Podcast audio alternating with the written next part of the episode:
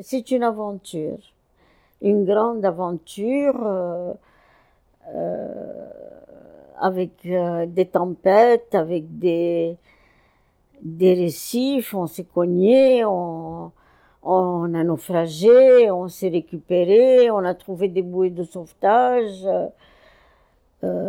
C'était une aventure. Ça a été une très très grosse aventure. Et quand j'y pense aujourd'hui, je me dis comment j'ai fait? Écrire une biographie, c'est avant tout écrire une histoire.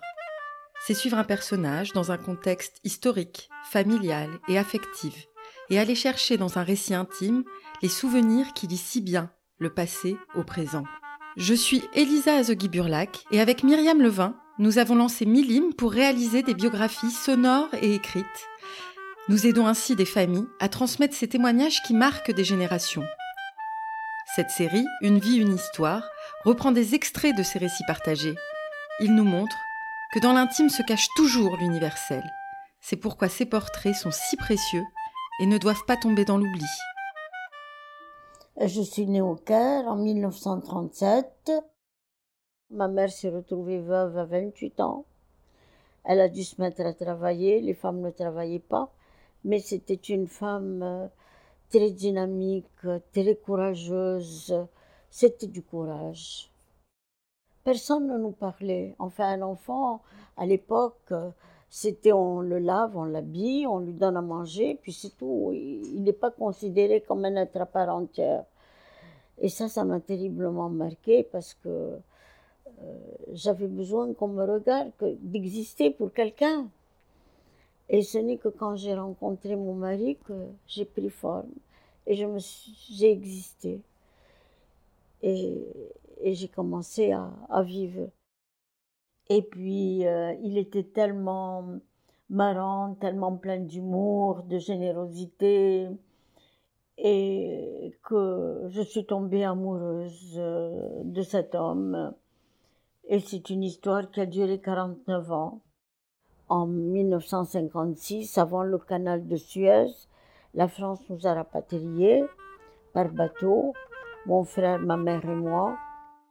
Euh, sur le bateau, nous étions beaucoup de juifs euh, égyptiens, de nationalité française, anglaise, parce que les juifs avaient plein de nationalités, je ne sais pas comment.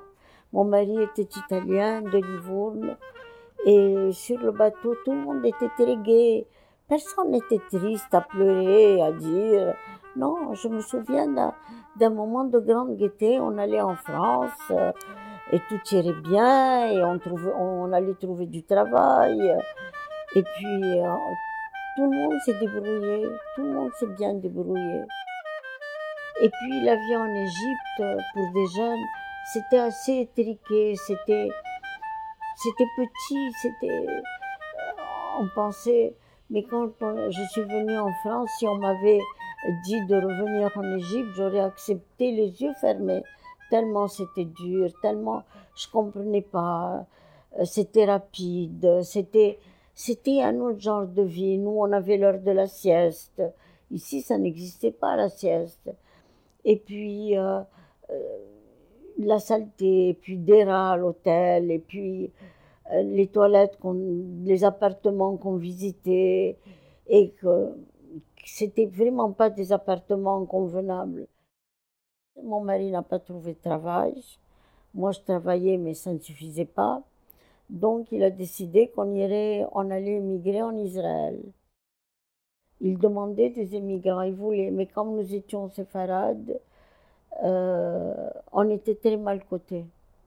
Très, très mal. Il y avait une discrimination honteuse. Et ils ont accepté de nous donner un petit, un petit, une petite baraque au milieu du désert, au milieu de nowhere. Et on s'est retrouvé dans le désert, une petite baraque en bois, avec de l'eau courante quand même, mais sans électricité. Et sans fenêtre, il y avait les grillages pour les moustiques et les portes sans serrure. Et j'étais et heureusement, mon mari a trouvé du travail à l'ambassade des États-Unis à Tel Aviv. Et il revenait le vendredi avec le dernier bus Et il repartait le, le dimanche soir. Et moi, je restais seule avec les deux enfants. Et on avait toujours beaucoup d'espoir que les choses allaient s'améliorer. Puis un jour, nous avons pu déménager à Tel Aviv, donc il pouvait être là tous les soirs. Et là, il a écrit à l'ONU pour demander s'il y avait une possibilité euh, de travail. Et entre-temps, il apprenait à, à, conduire un tracteur. Il savait que ça pouvait déboucher sur un emploi. On avait besoin de gens qui conduisaient des tracteurs.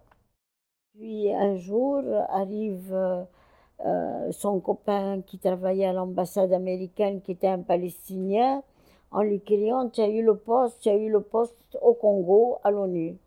Et on était fous de joie. Les gens nous disaient Mais quoi, le Congo, en pleine, c'est maintenant, c'est l'année de l'indépendance, il y a des meurtres, il y a. Mais nous, on s'en fichait, on voulait continuer à vivre. Et il n'y avait pas de vie possible en Israël pour nous. Donc, on était protégés et on ne sortait pas du camp. On avait une belle maison avec un jardin. Moi, j'étais tellement heureuse. On avait un salaire, j'avais mes enfants et mon mari. J'étais séparée de personne et j'étais vraiment très heureuse. Et puis l'année où il devait travailler, mon mari, c'était fini. Il n'y avait plus, il avait été engagé pour un an. Donc moi, je suis retournée en Israël avec les trois enfants. Et puis on comptait rester en Israël et acheter des tracteurs. Puis tout le monde lui avait dit au Congo, non, il faut aller au Brésil. Au Brésil, là, tu vas. Et dans sa tête, on n'allait pas aller au Brésil, mais au Mexique, on allait traverser du Brésil au Mexique en voiture. On avait un sens de la géographie un petit peu primitif. On est parti sur le bateau avec notre très belle voiture. Avec les enfants, nous avons repris le bateau euh, israélien où nous étions arrivés en immigrant. Et cette fois-ci, nous étions en première classe. Donc, c'était la revanche du sort. Et puis, on va à San Paolo, il y a plein d'Égyptiens, de Juifs égyptiens. On bavarde avec les uns et les autres et on loue une maison, on achète des meubles. On est d'abord à l'hôtel pendant des mois. Et pendant qu'on est à l'hôtel, je vois passer une annonce en portugais, je ne comprenais rien. Et c'était Kennedy qui venait de se faire assassiner. Ma mère était venue nous rejoindre et ma grand-mère. Elle voulait voir où nous étions, où nous habitions. Ma mère est restée, ma grand-mère est retournée à Paris. Et ma mère est restée au Brésil avec nous. Et l'appartement était superbe, sublime sur la mer. On pensait toujours recommencer à zéro, recommencer de nouveau, que ailleurs ça serait mieux, que ça serait plus facile, que... Et puis je me suis sentie coupable parce que moi j'ai vécu et lui est parti et, et finalement c'est moi qui suis restée. Et moi j'ai vraiment choisi la vie. J'avais écrit un récit en fait, je pensais que j'avais un besoin euh, fou d'écrire ce, récit. Je ne sais pas ce qui m'a pris. Et il fallait que je l'écrive. Euh, et rien ne pouvait m'arrêter. j'avais besoin, un besoin vraiment viscéral. En fait, c'était mettre un point final à ma vie avec lui et commencer autre chose. Et vivre autre chose vivre autre chose dans la vieillesse, dans la tranquillité, dans, la, dans le plaisir de la vie. Euh. J'avais des désirs, des envies de voyage, des envies de manger, des envies de tout. Donc, euh, je pense que ce récit, finalement, c'était un point final. Je ne sais pas si c'est une belle histoire, mais c'est une histoire, c'est une histoire, c'est une vie c'est pour se souvenir que on a, que malgré tout, malgré toutes les difficultés, il y a eu l'amour, il y a eu euh, la confiance les uns dans les autres. On ne s'est pas fait du mal les uns aux autres et, l'amour était là.